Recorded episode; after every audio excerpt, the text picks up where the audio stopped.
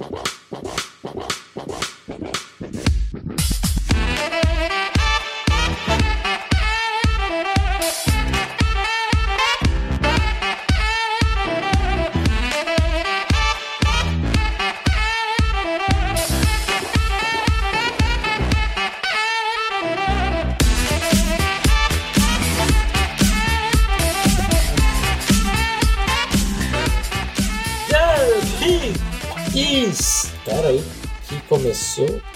Áudio aqui por fora. Ah, é minha própria live.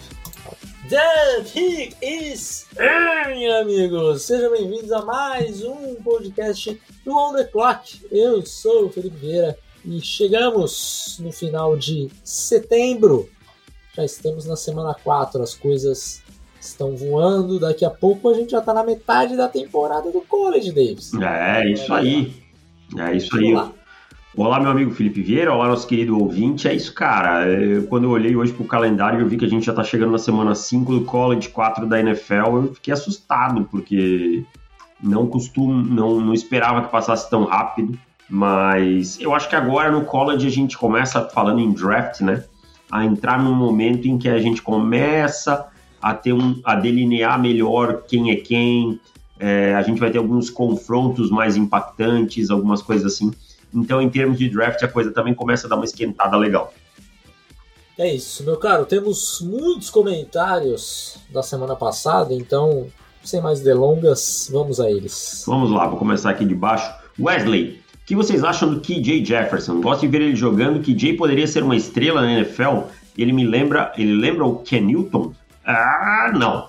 Não acho que ele lembra o Ken Newton.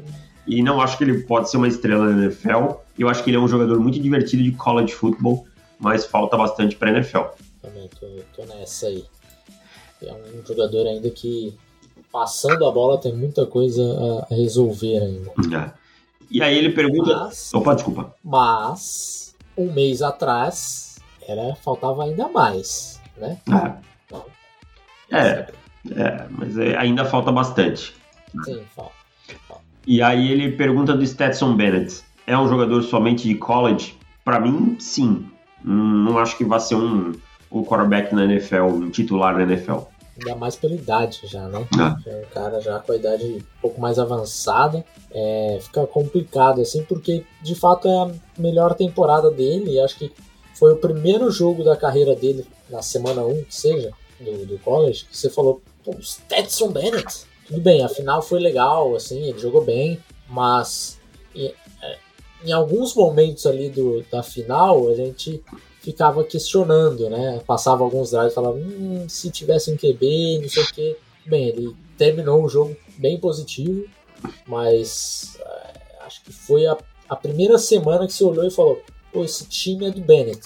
Então vamos ver se ele continua nesse, nesse ritmo. É, não acho que vai ser um, um jogador ali para ser draftado alto, mas se ele continuar bem ali, de repente acaba ficando interessante para training camp, né? Final de draft, coisa do tipo.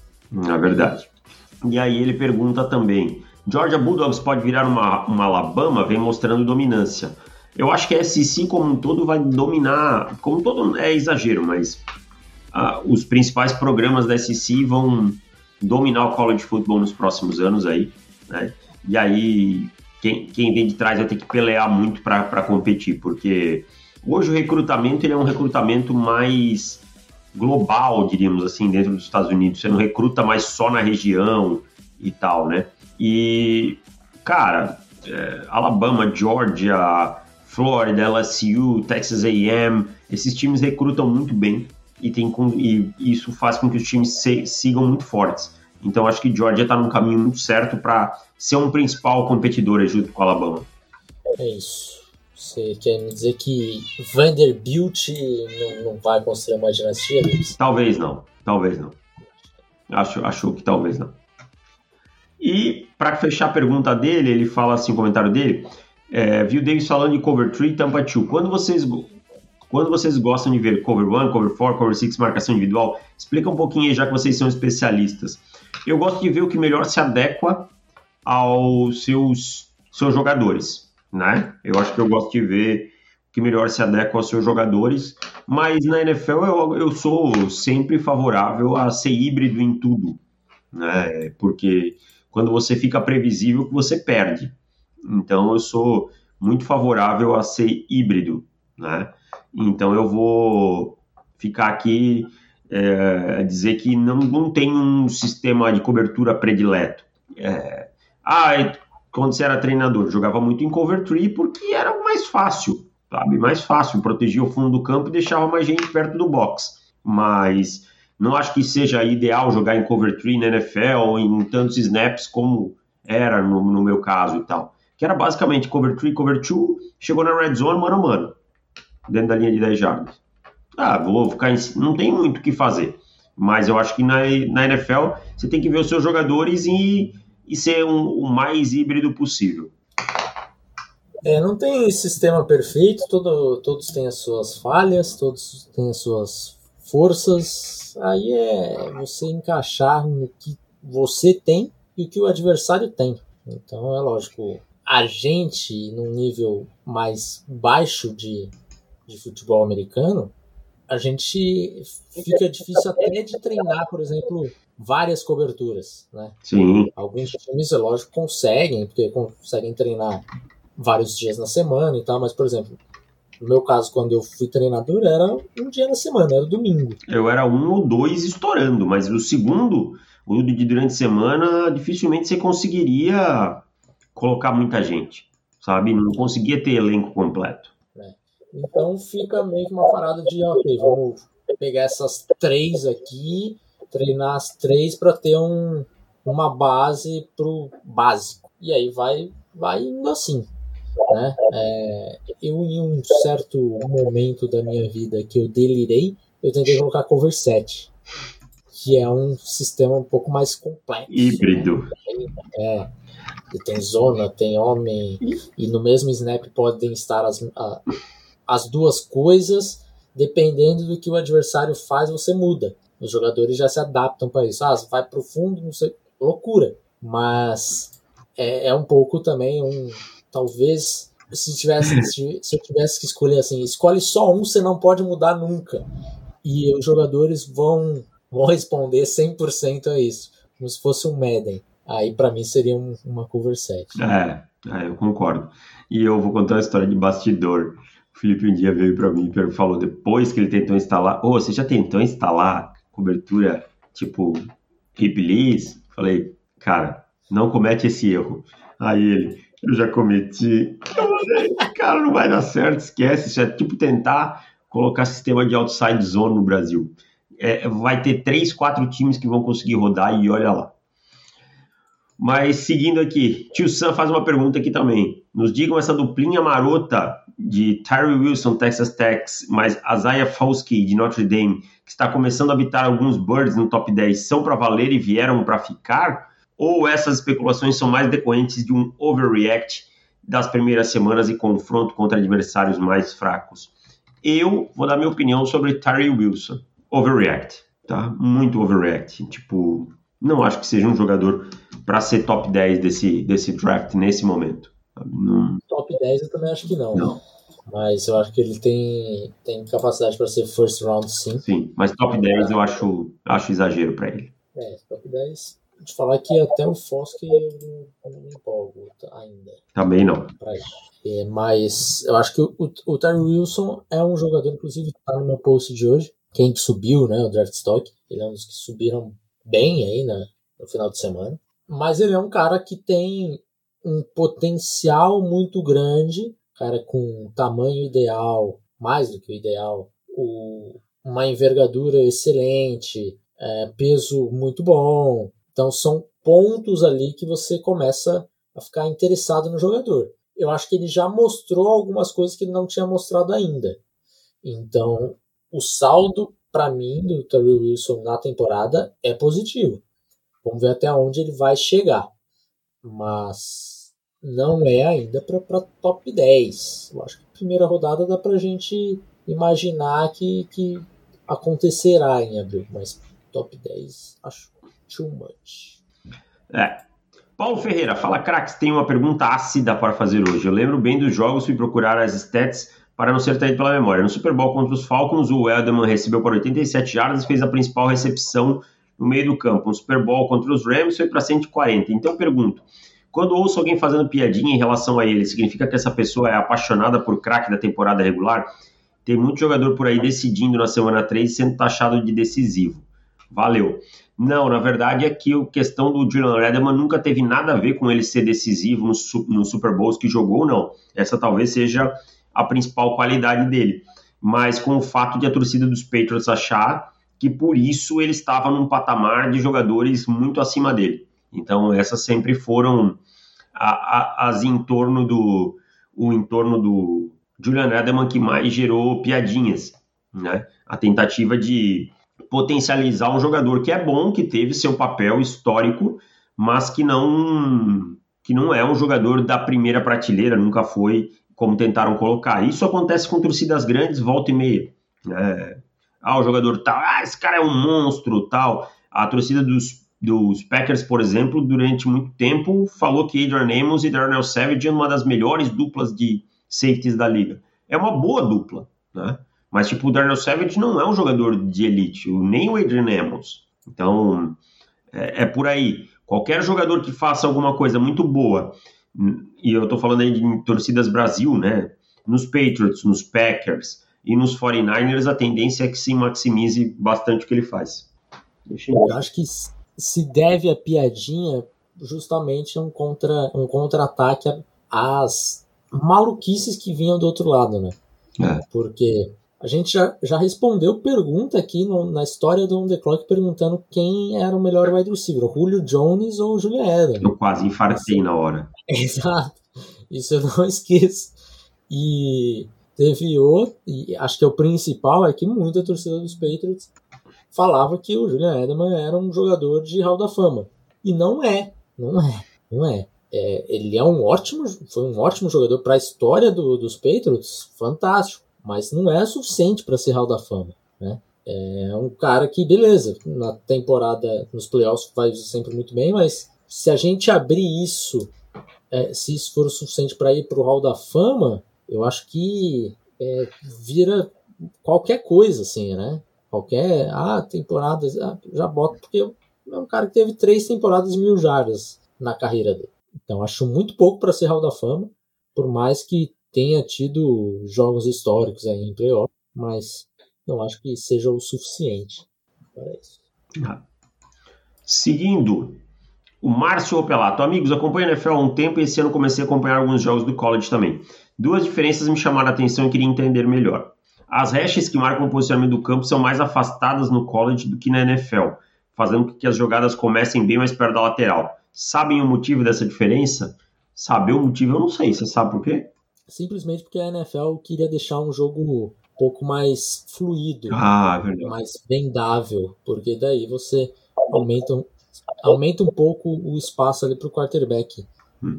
lançar a bola de fato e ser menos run heavy, né? Ah, verdade. É, então facilita o passe, facilita o passe. Aí então, quem, quem sabe aí o Nathaniel é, Hackett. É melhor. fala, fala. Quem sabe o Nathaniel Hackett não chama a jogada pro boundary, né? ah, enfim, é, eu mandei um vídeo pro Felipe hoje, eu tô revoltado. E antes de chutar o punt, reparei alguns Panthers dando uma corridinha para lateral, que não, não ocorre na NFL. É algo da regra mesmo ou é só preferência do jogador? Caraca, bicho, é, tem não tinha visto? Não. Tem tipo oito jogadores ali no Boundary. Ah. Enfim. O Boundary é o, o, o, o lado curto. O lado curto do campo. Então, quando a gente fala, ah, o boundary side, o field side é ah, a bola tá na hash da esquerda lá, então o boundary é a parte da esquerda, é o campo que tem ali, e o field side é a parte maior. Tá? Ah, e Cara, é, é, do Panther eu também nunca entendi por que, que tem os, os Panthers que dão uma corridinha pro lado no, no college e tal. Eu acho que é para direcionar o chute, que, né?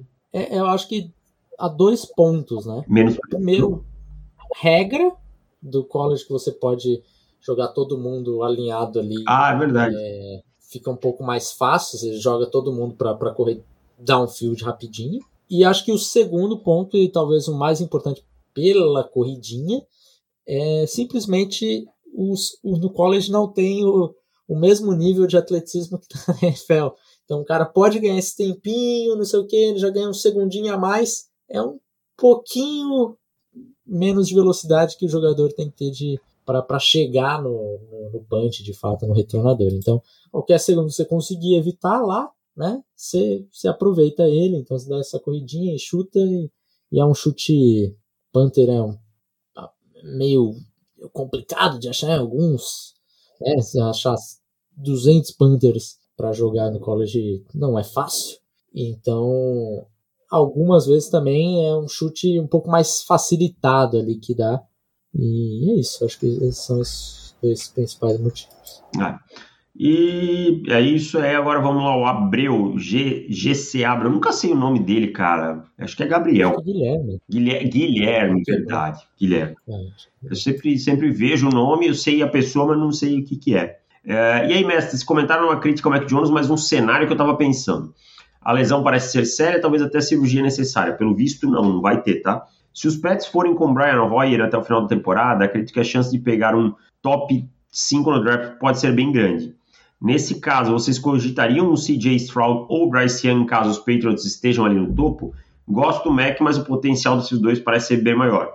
Caso não, quais posições você tacariam no topo do draft para New England e quais seriam os prospectos mais quentes para essas posições? Abraço e Go Pets com Bale Zap, o próximo Hall da Fama.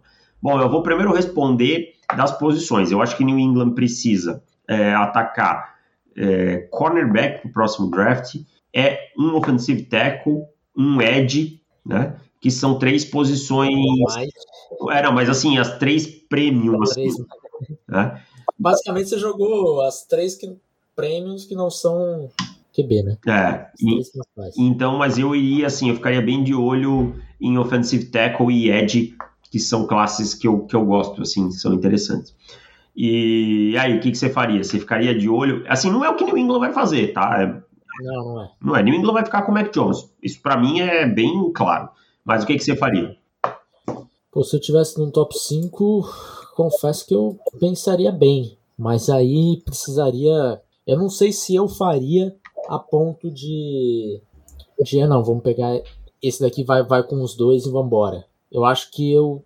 Se eu recebesse uma boa proposta pelo Mac Jones, ó, de repente aqui eu gosto do CJ Stroud, do, do Young. Tem alguém que me, vai me pagar bem pelo Mac Jones? Se sim, a gente conversa e daí eu tomo a minha decisão. Mas também não é como se eu se eu tivesse plena convicção assim, porque talvez é um tiro no pé, né, cara? Ah. Mac Jones, é, eu entendo esse ponto dele não ser um, um quarterback ele com um potencial muito alto, aliás, a gente fala isso desde sempre, mas eu acho que ele já é um bom quarterback. Acho que já dá para você construir um time em volta dele. Então, de repente, você pega, sei lá, um Stroud vira um Justin Fields, é uma situação que fica, fica chata, né? É, fica complicado, né?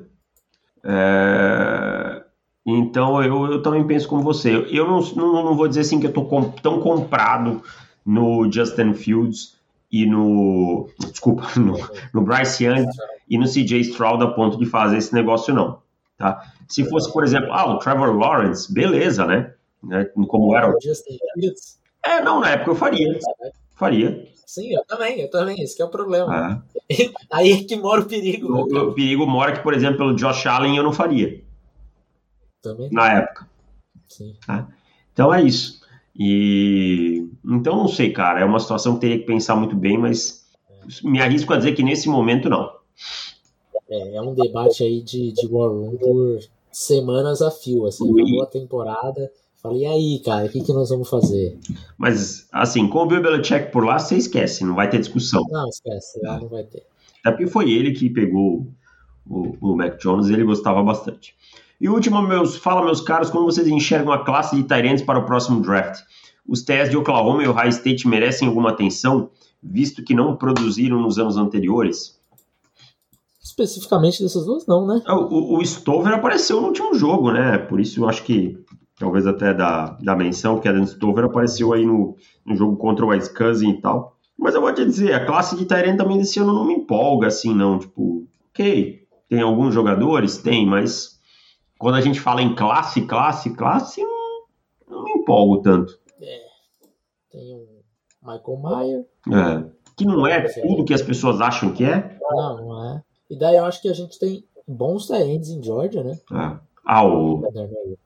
Darnell Washington e o Warriors vai ficar um pouquinho para depois. É, mas o, o Gilbert não mais. É, o Laporta de Iowa. É. O Jarim Bell de South Carolina, que acho que aí morre aí a minha empolgação, sabe? É, mas ainda assim não é uma empolgação que eu olhe não, não é uma empolgação é...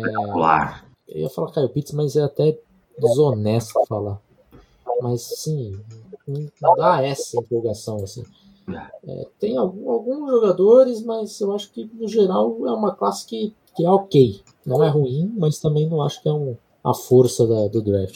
É, a gente vai ver muito jogador no começo do dia 3, final de dia 2, imagino eu, aquilo de sempre. É isso, foram esses os comentários. É isso, meu caro. Tivemos bastante coisa hoje. Vamos falar um pouquinho sobre a semana do, do college? Bora lá. Deixa eu abrir o schedule aqui, simplesmente passando. Tivemos sufocos nessa, nessa semana, né? Nesse final de semana. É, alguns times aí, Michigan sofrendo para ganhar, JJ McCarthy não jogando bem.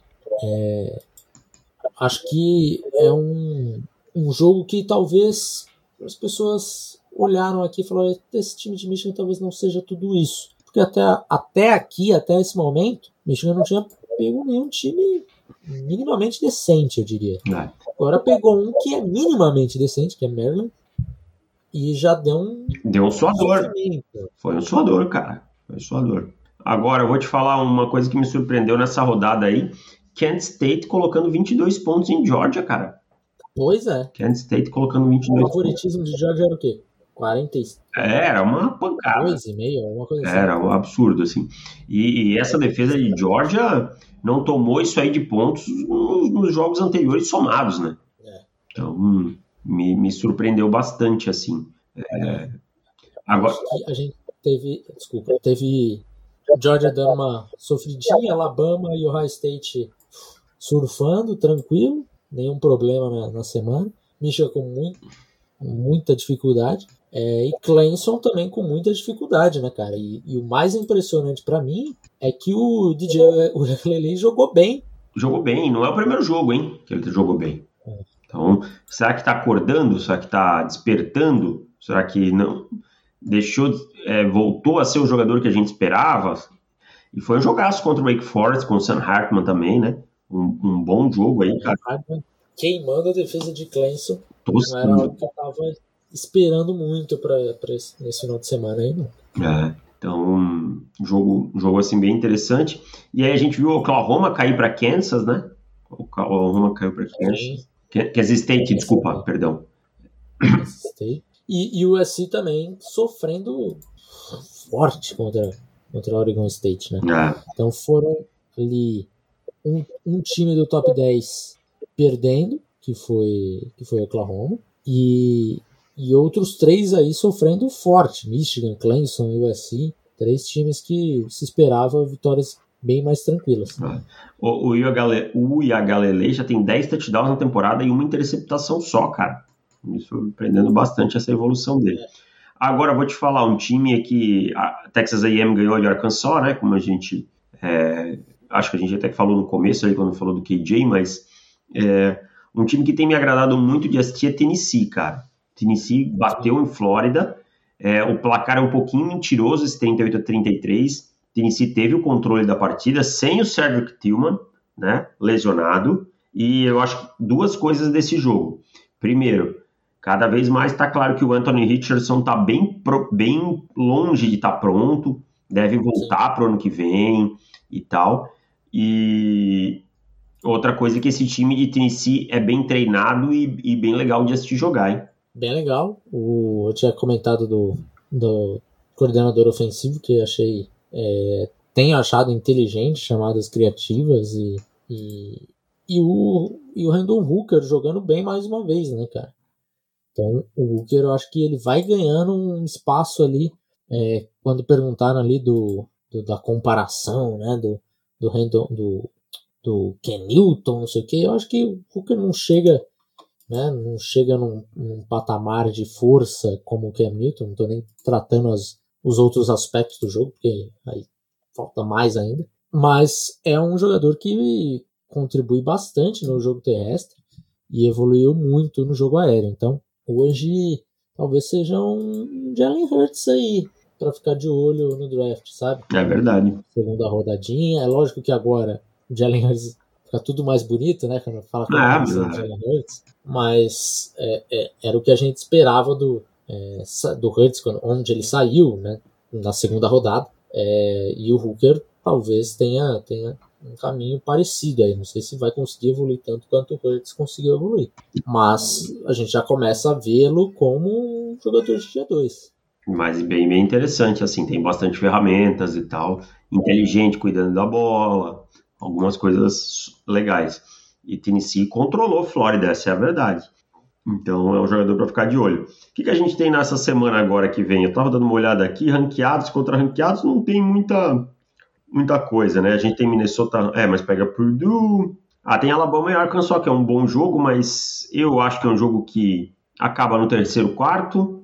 É, é um jogo que eu, que eu tava empolgado para ver mais na semana passada do que agora, mas ainda assim eu acho que talvez tenha um, uma competição para Alabama finalmente, uhum. né? Primeiro, primeiro jogo aí deles. Ah um time do outro lado ali que possa fazer alguma coisa. Olha esse jogo de ranqueados aqui, hein? Wake Forest na 22 e Florida State na 23, hein? Florida State, Davis. Chegamos lá. Chegou a hora, hein? Chegou é, a hora. Jordan Travis jogando bem, né? Eu acho um confronto interessante, cara. O é. Travis tem, tem ido bem sob pressão. E Florida State você precisa jogar bem sob pressão. Então é um jogo que acho que o Jordan Travis ele vai caminhando é, um caminho parecido com o Randall Hooker, sabe? Ele ainda não chegou no hype do Hooker, né? O Hooker já teve grandes jogos que ele, que ele foi bem. Acho que Florida, é, Florida State ainda não, teve, não deu essa oportunidade ainda para o Travis, mas esse é um começo de, de oportunidade. Então, Wake Forest e Florida State é um joguinho interessante para às quatro e meia. Ô Felipe, e aí vamos aproveitar, já que a gente já falou dos jogos, deixa você colocar o seu fone de volta aqui, é, que a gente já falou dos jogos, falar, responder essa pergunta aqui do tio Sam, né, que ele mandou, sobre o boom dos edges nos mocks bird se deve ao fato da classe realmente ser boa além do que se imaginava inicialmente, ou pela inicial decepção com a classe de wide, wide receivers que estava hypada. Eu vou te confessar que eu não acho essa classe de edges tão espetacular quanto é, tem se pintado nos mocks e nos birds. E eu, eu costumo dizer que mock e bird em, em, setembro é uma coisa meio temerária. Você tem um amostral do jogador nesse ano muito pequeno, né? Para ter tanta movimentação. Então, para mim, eu fico com a opinião que a classe de wide receiver está decepcionando. Porque se esperavam performances dominantes de pelo menos três jogadores: Jordan Edson, Keishon Butte e o Jackson Smith Nidigba. E não está acontecendo bem longe disso, sabe? Então eu, eu fico muito com essa opção. E aí a gente vê jogadores subindo automaticamente é, por conta da queda desses aí e por serem de posições premium e tal. Mas eu acho que se continuar nessa toada, a gente vai ter mais um draft daqueles com birds muito diferentes dos times de um para o outro. Que foi o que a gente ouviu muito nesse último ano, né? Eu vou ficar no meio do caminho aí, eu acho que é um pouco das duas coisas eu gosto da, da classe é, nesse momento, assim. Não acho que, que seja especial, mas eu acho que é uma classe com bastante profundidade. A gente, acho que eu posso falar aqui de uns cinco nomes que eu vejo possibilidade de, de, de first round, possibilidade alta. Will Anderson, o Miles Murphy, o Isaiah Foskey, o Jay Ojulari. É, a gente citou aqui o, o Wilson, e daí eu acho que ainda tem outros nomes interessantes. Nolan Smith, que vai precisar ganhar massa, mas acho que dá para ele ganhar.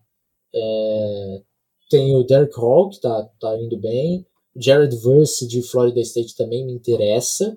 Então são assim, fui falar cinco, falei oito.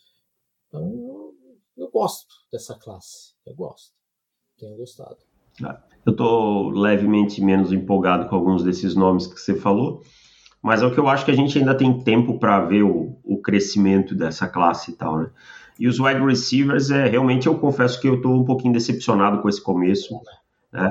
O, o Nijigba eu entendo que vem de lesão e tal, mas não tem conseguido targets, tem, tem tido esse problema. E do outro lado, um, um, um Boteki com várias coisas que já viram uma red flag, né? Que já, já se tornaram uma red flag dele. E, e o Edson é quem tem sido mais, né, mais é, consistente, mas nada que me encante tanto por enquanto.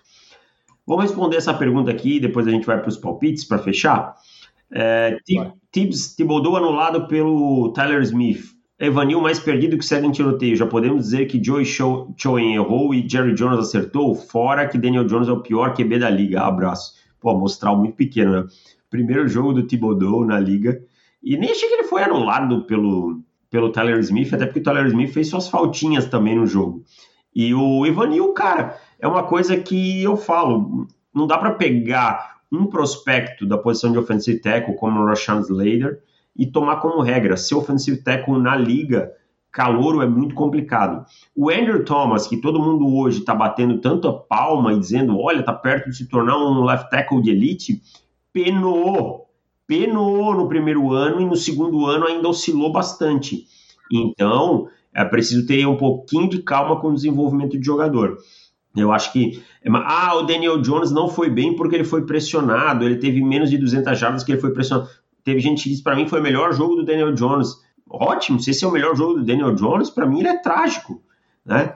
E ah, a culpa é do Ivan Neal. Ah, então tá, então vamos pegar um quarterback que está quatro anos na liga e vamos não responsabilizá-lo e vamos jogar embaixo do ônibus um calouro que está pegando o DeMarcus Lawrence e o Micah Parsons. É, eu acho que o, o Ivanil, ele, a gente tem que tomar bastante cuidado ainda com o offensive tackle.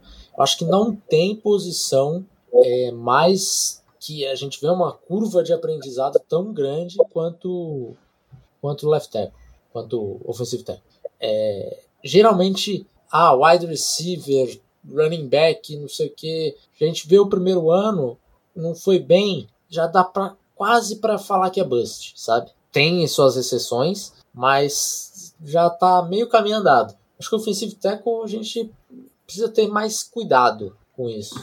É, o, o, o Econo, por exemplo, no primeiro jogo, pegou o Miles Garrett, tomou um baile do, do Garrett natural. E agora, terceira semana, já deu uma melhorada na situação. Então, acho que tem que ter um pouquinho de calma. É por aí. Fechamos então, Felipe. Vamos para os palpites? Vambora, vambora. É, quem que Semana passada nós só tivemos uma aposta, né? Só é que eu ganhei. É. Diferente. Então foi, você foi nos, nos Titans, eu fui nos Raiders. Ficou aí por dois pontinhos o jogo e agora você diminui a vantagem. Eu né, você diminui a minha vantagem por um ponto. Vamos lá então. Dolphins e Bengals em Cincinnati. Ah, Será que o Tua joga? Joga, deve jogar. Pelo que eu vi, deve jogar. Eu vou de. Eu vou de Dolphins. Eu vou de Dolphins também. Não, não tô tão confiante nesse Cincinnati Bengals. Tô difícil isso daqui. Vikings e Saints em New Orleans. Eu... Não, esse jogo é em Londres, tá? Ah, é verdade. Jogo das, da parte da manhã. Da manhã, é. 10 e meia. Isso aí. É, eu vou de Vikings. Vou de Vikings também. Browns e Falcons em Atlanta. Eu vou de Browns. Browns. Bills e Ravens em Baltimore. Eu vou de Bills. Vou de Ravens. Commanders e Cowboys em Dallas. Eu vou de Cowboys. Vou de Cowboys também. Seahawks e Lions em Detroit. Eu vou de Lions. Lions. Chargers e Texans em Houston. Vou de Chargers. Chargers. Titans e Colts em Indianapolis. Eu vou de Colts. Colts. Bears e Giants em Nova York. Eu vou de Giants. Giants. Quarta semana seguida apostando. Eu vou de Giants porque o quarterback dos Bears é o pior da liga nesse momento. Jaguars e Eagles em Filadélfia. Eu vou de Eagles. Eagles. Jets e Steelers em Pittsburgh. Eu vou de Jets. Eu vou de Steelers. Cardinals e Panthers em Carolina. Vou de Panthers. Eu vou de Cardinals. Patriots e Packers em Green Bay. Vou de Packers. Packers. Patriot... Broncos e Raiders em Las Vegas. Vou de Broncos. Broncos. Sabia que os Raiders são favoritos para esse jogo? Sim, menos dois pontos e meio. Loucura. Chiefs e Bucks em Tampa Bay. Eu vou de Chiefs. Chiefs. Rams e Niners em São Francisco. Eu vou de Rams. Rams.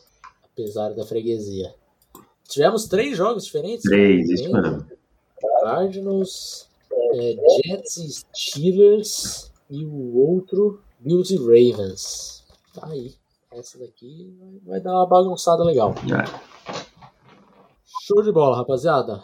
Fechamos por aqui. Voltamos na quarta-feira que vem. Um abraço para todo mundo. Até mais. Tchau. Tchau.